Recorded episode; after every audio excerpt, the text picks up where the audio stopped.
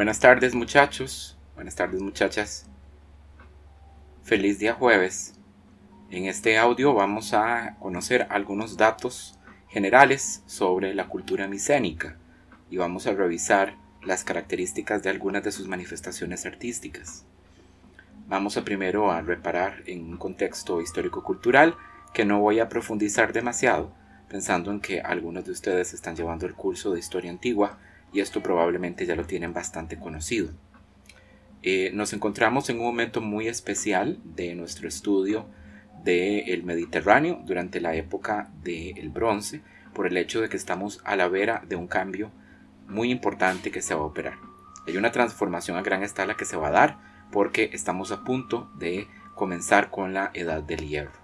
Y eso implica una transformación a gran escala de eh, los eh, las relaciones de poder, de las relaciones económicas y también de las culturas que hemos estudiado. Así que cronológicamente vamos a identificar a la cultura micénica como aquella que se desarrolla en Grecia continental durante los años del 1550 al 1100 antes de nuestra era. Por lo tanto, eh, se está desarrollando de manera paralela a la cultura minoica de la época de los segundos palacios. Al mismo tiempo, eh, si nosotros nos ubicáramos más bien en Egipto, estamos hablando de las dinastías de la 18 a la 20, lo que corresponde al Reino Nuevo. Y si nos vamos a Mesopotamia, estamos hablando de la época de predominio cultural de la ciudad de Babilonia. Eh, sin embargo, aquí tendríamos que hacer nosotros un paréntesis aclaratorio muy importante, y es el hecho de que en nuestro estudio anterior de Babilonia, nosotros terminamos con el reinado de Hammurabi y la etapa siguiente no la vamos a revisar. Esta etapa siguiente corresponde a la conquista que hacen un pueblo nómada venido de Oriente de toda la región de eh, Mesopotamia y en particular de la ciudad de Babilonia. Ahí se van a establecer los casitas y los casitas van a fundar lo que se llama la tercera dinastía babilónica. Y esa tercera dinastía se va a caracterizar por no producir muchas expresiones artísticas, eh, que sean, digamos, que valga la pena que nosotros revisemos en este curso. Así que ese es, digamos, este, el, momento histórico que se está viviendo en la región de Mesopotamia. Como mencioné antes, espacialmente eh, estamos ubicando la cultura micénica en la Grecia continental, centrada en torno a una zona que se denomina Argólida. La Argólida es la llanura de Argos, en la península del Peloponeso, que es uno de los territorios más fértiles de Grecia. Ahí vamos a ubicar a la ciudad de Micenas, que es la ciudad que le brinda el nombre a esta civilización, civilización micénica por la ciudad de Micenas. Micenas es una antigua ciudad que se menciona en los poemas homéricos. Es la ciudad de donde viene el rey Agamenón, que fue uno de los personajes eh, centrales del relato de la guerra de Troya, ¿verdad? Eh, los arqueólogos del día de hoy, los historiadores, consideran que un nombre más adecuado sería cultura heládica y puede ser que ustedes la hayan en algunos libros de historia, de historia del arte con ese nombre, pero eh, digamos cala muy profundo a esta terminología de micénica y por eso es muy común que la encontremos eh, también mencionada así. Eh, allí, donde se ubica la ciudad de Micenas, solamente va a ser, digamos, el, el punto en donde encontramos el centro urbano o el yacimiento arqueológico más importante pero en esencia va a repartirse pues por una porción muy considerable de la geografía continental griega. El surgimiento de la civilización micénica se encuentra todavía rodeado de misterio, eh, quedan muy pocas evidencias de los primeros momentos de esta cultura. Eh, una de esas evidencias las obtenemos justamente allí, en la ciudad de Micenas, en eh, un, llamémoslo, sitio, subsitio arqueológico dentro de la propia ciudad, que son los círculos de tumbas A y B, que fueron investigados por eh, un famoso, eh, no, no, sé si llamarlo arqueólogo porque no era un, individuo que tuviese una formación muy científica en ese campo, digamos un aventurero este, alemán de aquella época, que es Henry Schliemann, que en 1876 pues eh, data estos enterramientos que hay ahí en la época del Bronce Medio y los identifica como eh, contemporáneos a la etapa de los primeros palacios en el mundo cretense, en la cultura minoica. Originalmente el círculo de tumbas A se encontraba completamente fuera de la ciudad de Micenas, pero con el proceso paulatino de ampliación del tejido urbano, eh, pues este termina quedando dentro de las murallas. Vamos a referirnos brevemente a estos enterramientos como, digamos, el hito histórico más antiguo que tenemos para conocer esos primeros momentos de la sociedad micénica. Son unas sepulturas excavadas en la roca a diferentes profundidades, desde 1 hasta 4 metros de profundidad, separados del área circundante por un murito con losas de piedra arenisca clavadas verticalmente esto lo pueden ver en unas fotografías que voy a colocar para ustedes en la página de imágenes ilustrativas. El suelo de la tumba estaba tapizado de guijarros de río, sobre el que se colocaba el muerto junto con el ajuar funerario, es decir, los tesoros con los que se le iba a despedir. Una serie de vigas de madera sostenían el techo, que estaba fabricado con luces de piedra y con materiales perecederos. Y luego todo esto se cubría con tierra y con escombro hasta formar un pequeño montículo sobre el cual se colocaba una lápida que tenía eh, un diseño, una escena tallada en bajo relieve en una de las caras. Se considera que los individuos de estos enterramientos formaban parte del linaje real de la ciudad, probablemente los reyes y la familia real que gobernaba en Micenas en esta época tan temprana.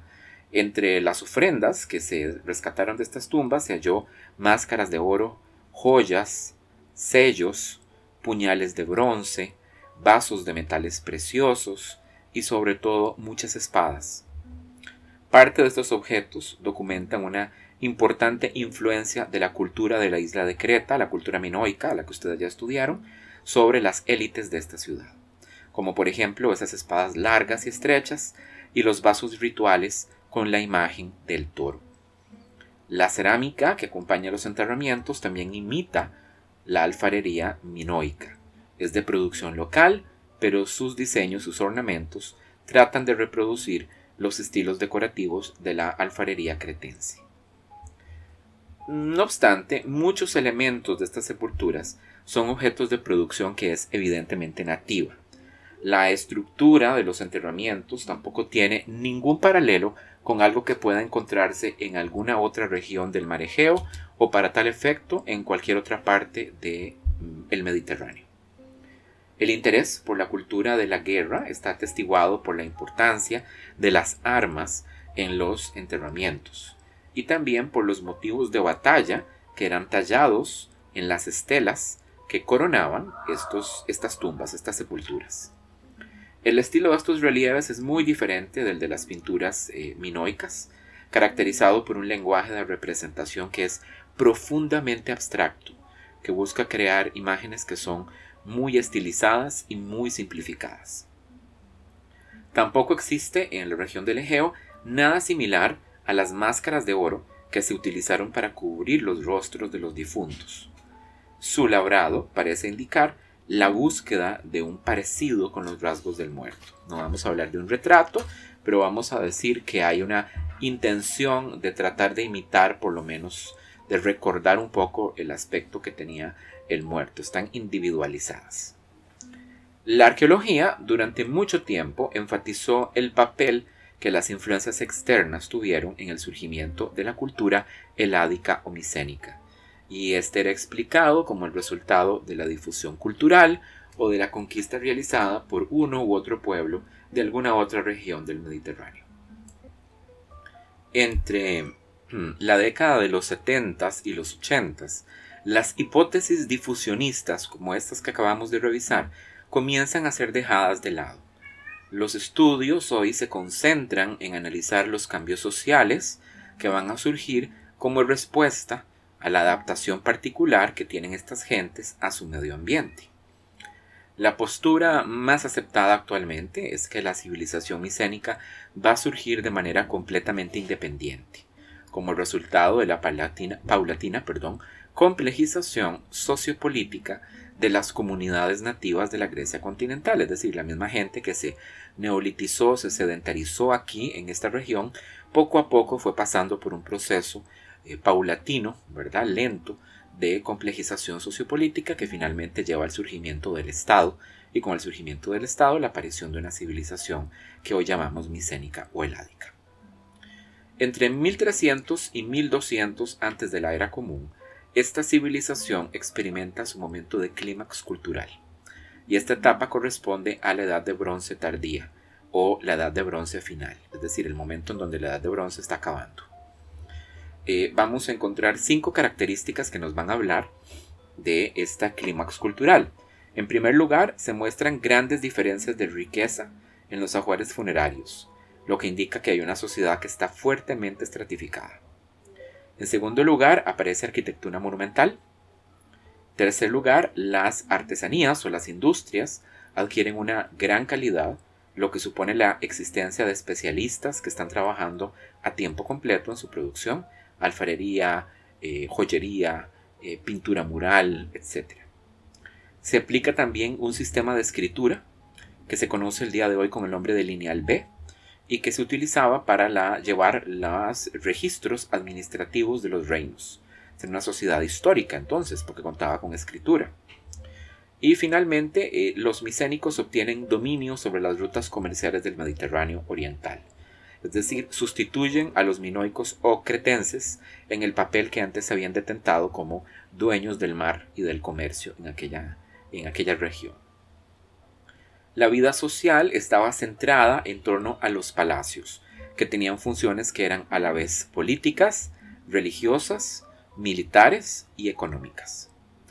No surgen como una respuesta a los palacios minoicos, es decir, no es como que este rasgo cultural se observó en Creta y ellos intentaron copiarlo, eh, aun cuando los paralelismos son más que evidentes, sino que de hecho es un proceso tardado que se inicia desde la época de los enterramientos que vemos en los círculos de tumbas A y B de la ciudad de Micenas. Gracias al desciframiento de la escritura lineal B, se ha podido traducir las tablillas que eran utilizadas como registro administrativo en los palacios micénicos. Aunque su contenido es bastante monótono, son listas de tributo, eh, en realidad nos han permitido conocer una serie de características importantes sobre la organización política y económica de los reinos griegos de la Edad del Bronce. El Estado micénico estaba centrado en torno a la figura de un monarca eh, con su familia, una dinastía hereditaria, este gobernaba asistido por un cuerpo de escribas y de burócratas, y su título era Wanax, así era como se llamaba el rey, el Wanax. Y tenía un segundo al mando en, el general de sus ejércitos que se conocía como el Laguategas. Sometidos a la autoridad de esta nobleza guerrera había una extensa población que estaba conformada por campesinos y por artesanos. Los micénicos no tuvieron ciudades en el sentido estricto del término, sino que la masa de la población vivía en aldeas a los alrededores de una ciudadela o una fortaleza eh, micénica, que era donde se encontraban las casas de las élites, ¿verdad? Una especie de citadela amurallada. Aunque la cultura material de los diferentes centros micénicos es bastante homogénea, es difícil afirmar a partir de esto que fueran un imperio unificado. Lo más probable es que constituyeran una serie de reinos independientes, unidos por vínculos de hermandad, así también como separados por rivalidades. Digamos algo parecido a lo que hubiéramos encontrado nosotros en la antigua Sumeria, o lo que veríamos, digamos, en la Grecia de la época clásica. Eh, no quiero cerrar esta etapa sin recordarles a ustedes que los poemas homéricos, la Iliada y la Odisea, fueron aproximadamente escritos durante el siglo VIII y fueron colocados, digamos, en forma de texto eh, escrito sobre eh, la base de creaciones que eran originalmente orales, probablemente realizadas incluso en el siglo anterior. Y esas composiciones orales que la gente memorizaba y cantaba estaban inspiradas en las hazañas que se habían realizado en siglos anteriores. Así que cuando Homero está hablando de estos grandes reyes que batallaron en la guerra contra los troyanos, está refiriéndose a la época que estamos nosotros estudiando, a la civilización que estamos comentando en este podcast, a la cultura heládica o micénica. Por supuesto que estamos hablando de una reflexión eh, histórica que están haciendo los habitantes de esta región muchos siglos después de que las personas que inspiraron eh, las historias sobre esas grandes hazañas habían ya muerto. Así que hay mucha leyenda eh, tejida alrededor de ellos, muchos datos que evidentemente fueron distorsionados por el paso del tiempo y también por el embellecimiento eh, estético generado por los, por los escritores, ¿verdad? Por los, por los poetas. Así que evidentemente hay, digamos, un vínculo que es flojo los poemas homéricos no representan ninguna cultura en particular, pero están, digamos, inspirados en lo que ocurre durante este periodo que estamos estudiando. Bien, con la decadencia de los palacios minoicos, los micénicos fueron desarrollando un papel cada vez más preponderante en el comercio del Mediterráneo. Este proceso está documentado por la aparición de cerámica micénica en lugares como el Próximo Oriente, Chipre, eh, Asia Menor, Italia, y la isla de Sicilia.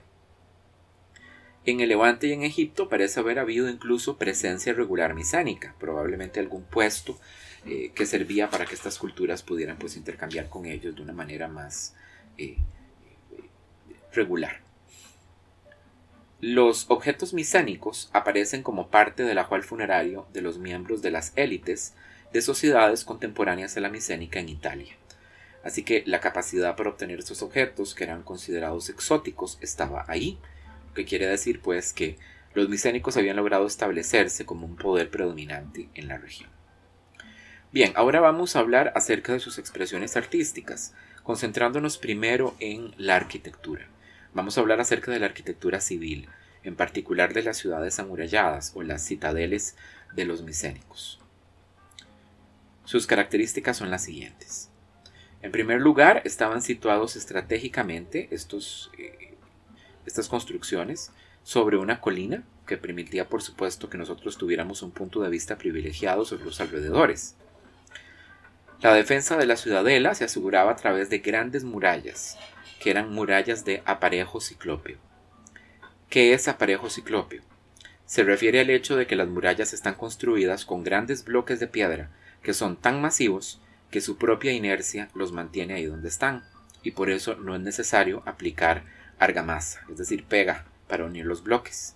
¿Por qué se llaman ciclópeos? Porque los antiguos griegos, cuando veían esas construcciones, consideraban o pensaban en su mitología que eran eh, palacios construidos en una etapa anterior muy antigua, que habían sido elevados por los cíclopes, estos gigantes maravillosos que, eh, desde el punto de vista de los griegos, hubieran sido los únicos capaces con la fuerza física para construir estas murallas. El acceso se realizaba a través de empinadas rampas que estaban controladas por grandes pórticos, y estos pórticos exhiben una característica que se llama triángulo de descarga. Lo van a ver ustedes en este, las imágenes ilustrativas. Se dejaba sobre el dintel de la puerta de acceso a la ciudad, del pórtico principal de las murallas, un espacio triangular un hueco triangular, que se llamaba así, triángulo de descarga. Se aplica el principio de la entrada en embudo, a través de estructuras en forma de U en las puertas, para eliminar la posibilidad de una entrada forzada y controlar, digamos, un posible asedio. Lo van a ver en el ejemplo de este, el diagrama que representa la ciudadela de Micenas. Se van a encontrar con que hay eh, pues cada vez menos espacio disponible conforme nos acercamos a la puerta principal de la ciudad, lo que permite pues que se cree este efecto de embudo que permitía a la gente defender las murallas, defender la entrada con cierta facilidad. A diferencia de los palacios minoicos, eh, los micénicos tenían construcciones que eran más puntuales y más pequeñas para servir como residencia de sus gobernantes, y también como salón del trono, en donde se daban cita las élites para este, discutir asuntos político-administrativos relativos a sus reinos. Estas construcciones se conocen con el nombre de megarón, los megarones, y busquen la imagen ilustrativa para que las características que voy a citar las puedan identificar. El megarón tiene una planta absolutamente racional, simétrica, organizada en torno a un eje central, y es de forma longitudinal, que ya prefigura cómo van a ser los templos griegos más adelante, completamente diferente a los palacios minoicos que son laberínticos, como vimos antes. La fachada está dominada por unas dos columnas únicas que son las que sostienen la viga central, ¿verdad?, que mantiene el techo. Y las, eh, las dos paredes que constituyen, digamos, los flancos izquierdo y derecho del megarón, se proyectan a la fachada para quedar hasta el mismo nivel, ¿verdad?, de las dos columnas. Este tipo particular de fachada se llama una fachada dístila. Dístilo quiere decir dos columnas. In antis. Dístilo in antis. En antas, es decir, con los muros proyectados hacia el frente. Les ruego ver la ilustración. El salón del trono estaba centrado en torno a un hogar, y por hogar me refiero a un lugar en donde se coloca el brasero, en donde se quema, eh, digamos, este eh, carbón u otro material para crear una llama que nos va a servir a nosotros para calentar la habitación, preparar comida o incluso hacer una ofrenda. Ese lugar específico se llama eschara, la eschara o hogar estaba rodeado por cuatro columnas que sostenían el techo, que estaba eh, colocado en la eschara directamente sobre un tragaluz. Lo van a ver en una ilustración. Las columnas son inspiradas en el modelo minoico, con eh, una cierta cualidad cónica, angostas en la parte inferior, en la base, y más amplias, más anchas en la parte superior pero a diferencia de las columnas minoicas, que son completamente lisas, las columnas eh, micénicas son estriadas. Los suelos o los pisos de los megarones estaban hechos de tierra batida, que es esta mezcla de tierra con agua y algo de estiércol, ¿verdad? Que se pule mucho, eh, que digamos, eh, para que ustedes se remitan a algo, sería como las, las casas de piso de tierra que ven en Costa Rica hace mucho tiempo, ¿verdad? Los suelos de tierra batida, tierra batida perdón, eh, muy compactos, eran luego decorados con motivos geométricos o con animales a través de la pintura. Las paredes, que eran de sillería de piedra, estaban recubiertas con estuco y pintadas al fresco con murales. Como estudio de caso, vamos a revisar ligeramente, rápidamente, la ciudad de Micenas. Micenas se construyó sobre una colina era la más grande de las ciudades de esta cultura heládica y tuvo la fama también de ser la más rica. Homero, en sus poemas Iliada y Odisea, llama a Micenas la muy rica en oro. Está ubicada en la encrucijada del camino que conecta el mar Egeo con el Golfo de Corinto, lo que era una posición estratégica desde un punto de vista económico y militar. Cuenta con un extenso muro que la rodeaba, que fue ampliado durante el siglo XIII antes de nuestra era, quedando dentro de la ciudadela las dos estructuras que mencionamos antes, el círculo de tumbas A y el círculo de tumbas B. Al cruzar por la entrada principal, que también se conoce como la Puerta de los Leones, se tenía acceso a una gran rampa que llevaba a través de un camino amurallado hacia lo más alto de la colina en donde se encontraba el Megarón. Tienen ustedes un ejemplo eh, en una reconstrucción y también una imagen que representa cómo se ve la ciudad del día de hoy en sus ruinas a través de una foto aérea. La entrada monumental a la ciudadela nos va a interesar a nosotros como punto de análisis por el hecho de que es la única obra que se conoce de escultura monumental producida por la cultura micénica. El día de hoy se llama la Puerta de los Leones, debido a que el triángulo de descarga que tiene este pórtico principal está adornado con un relieve de forma triangular que representa a un par de animales. En su estado actual, pues no aparenta la grandeza que debió de tener en la época del bronce tardío. Tenía grandes puertas de madera con acabados de bronce y los materiales de los sillares que la rodeaban estaban pulidos y probablemente eran de múltiples colores. En el triángulo de descarga, como les menciono, se colocó un relieve que es el que le da el nombre a este lugar, la Puerta de los Leones. Y es una composición que tiene un sentido poderosamente heráldico, es decir, recuerda como la heráldica medieval. Sobre un par de plataformas encontramos una columna de estilo minoico con un bulboso capital, capitel, perdón, que está flanqueada por dos grandes animales que descansan sus patas delanteras sobre la plataforma. La composición es completamente simétrica y la reducción al mínimo de los elementos sugiere que es una representación emblemática o simbólica. Es curioso que las bestias representadas no muestran ni genitales ni tampoco pezones, así que no podemos definir si lo que estamos viendo es macho o es hembra, así que podría ser la puerta de los leones o bien la puerta de las leonas. Solamente quedan en la parte superior los orificios en donde irían insertados unos pines que permitirían que las cabezas, que estaban probablemente volteadas hacia la dirección de la persona que se acerca a la puerta, este, se sostuvieran. Estaban probablemente realizadas con otro material, tal vez eran de, de metal o de madera, tal vez estaban talladas en madera o estaban hechas en lámina de bronce. Como no sobreviven las cabezas, solo podemos suponer que lo que estamos viendo son felinos, pero pudieron haber tenido cabezas de águila, por ejemplo. Tal vez esta era la puerta de los grifos. O pudieron haber tenido tal vez cabezas humanas. Tal vez esta era la puerta de las esfinges. No lo sabemos. El significado del relieve también es polémico. El motivo de la columna parece ser, digamos, una versión taquigráfica, si ustedes quieren, eh, una versión simplificada, en pars pro toto, la parte por el todo, de un edificio importante. ¿Qué será? ¿Será el templo? ¿Será el megarón de la ciudad? ¿O será la columna la representación de la ciudad misma? Y los animales la están protegiendo, ¿verdad? Esas son preguntas que a la fecha no podemos responder con claridad. Ahora hablemos de la arquitectura funeraria. Durante el siglo XV, antes de la era común, las tumbas de pozo van a dar paso a enterramientos de cámara. Al principio van a ser idénticos a los hipogeos egipcios, pero más tarde se va a consolidar un tipo de sepultura completamente propio de la cultura micénica, a la que se conoce como toloi. Toloi y en plural tolos. Después lo vamos a ver más adelante. La cámara sepulcral se excavaba en la roca de la ladera de una colina y se recubría con hiladas de piedras.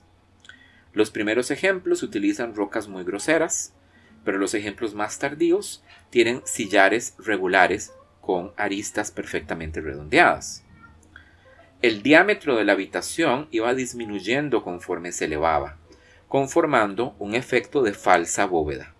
Es decir, esto no es el principio ingenieril que se aplica, digamos, por ejemplo, en el mundo romano para crear los domos, sino que es algo que lo imita.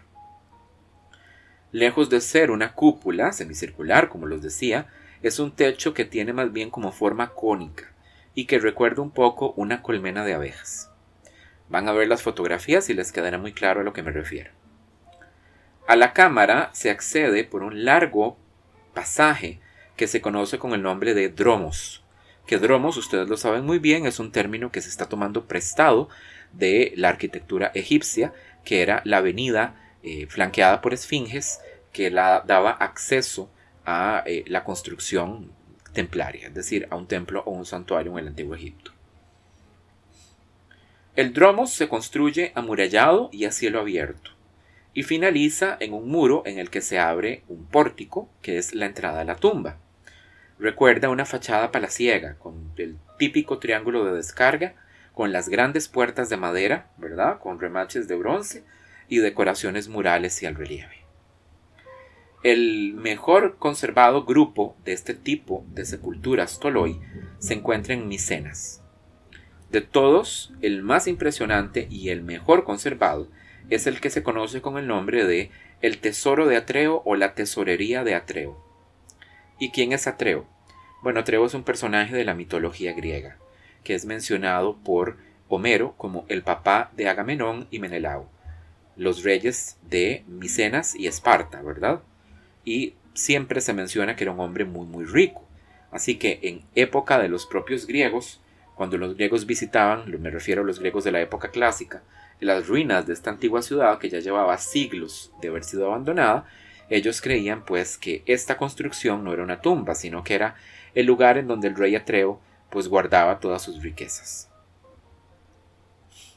Hoy la estructura se encuentra completamente desnuda, pero incluso desprovista de toda decoración sigue siendo impresionante. por su carácter masivo. El dromos de la eh, tesorería de Atreo, el tesoro de Atreo, es considerablemente grande, con una dimensión de 36 metros de largo y 6 metros de ancho.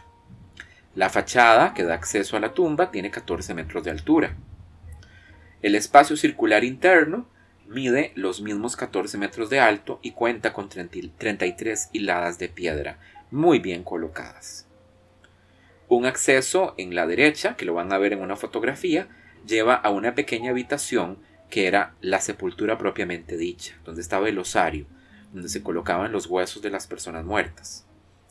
La decoración original de la cúpula era hecha con bronce y se cree que eran una serie de adornos que imitaban un cielo estrellado. El espacio circular fue finalmente enterrado bajo una colina artificial, que es como la ven ustedes el día de hoy, incluso con vegetación que le crece encima al tesoro de Atrio. Muy bien, ahora vamos a hablar entonces de la pintura mural. La pintura micénica es la más antigua que se conoce para la Grecia continental. Ojo, la Grecia continental. Los ejemplos más tempranos datan del 1400 antes de nuestra era y procede de los palacios de Tebas y de Tirinto, en los que se representan procesiones de mujeres. Algunos rasgos que nos van a permitir eh, conocer eh, la manera en que eh, se constituye el estilo de esta gente. La técnica pictórica es la misma del arte minoico, la pintura al fresco sobre estuco, y es probable que artistas minoicos hayan enseñado la técnica a los micénicos. Se hace uso de una paleta de colores muy limitada, blanco, amarillo, rojo, azul y negro. Tiene una concepción que es completamente lineal. Es decir, esto es un dibujo coloreado, énfasis en los contornos, muy parecido a la pintura que vimos en el Palacio de Mari, ¿verdad? O en el Antiguo Egipto del Reino Nuevo. La aplicación de los colores es en manchas planas. No hay cambios de matiz, no hay cambios de tono, es decir, no hay claroscuro. A diferencia de lo que vemos en la cultura minoica de Creta, los contornos de las figuras se enfatizan mucho más y las armonías de color son menos delicadas. En ocasiones el colorido que se utiliza es estridente. Muchos de los temas coinciden con los de la pintura cretense. Vemos procesiones de oferentes, ¿verdad? El juego del toro, la famosa tauracatapsia, representaciones de animales y frisos con motivos geométricos. Pero a estos motivos clásicos, vamos a llamar, de la pintura cretense, de la Edad del Bronce, se van a sumar otros nuevos que son aportados por los micénicos, como escenas de batalla, escenas de cacería, desfiles de carros de guerra y motivos heráldicos. Hay una clara predilección en la pintura eh, perdón, micénica por los temas que involucran acción, como por ejemplo actividades militares y escenas de caza. Las escenas de naturaleza, que son tan valoradas por los minoicos, esas representaciones de animales y de fauna marina, pues casi no aparecen en la pintura micénica.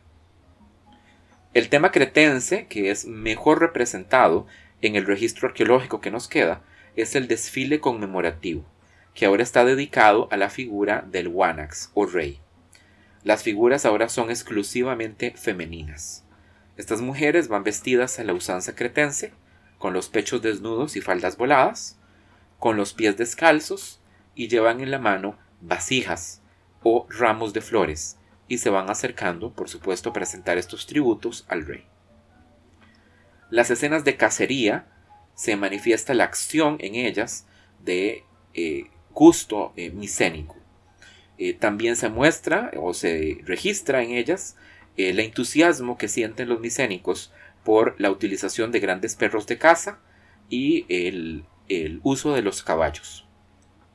No por nada Homero llama a los griegos los domadores de caballos. Las presas siempre son jabalíes grandes, de color amarillo y de poderosos colmillos. El tratamiento de las figuras en los murales micénicos tiende a ser más abstracto y más simplificado que el de los carros de guerra o las armas que son descritas con un detalle muy minucioso.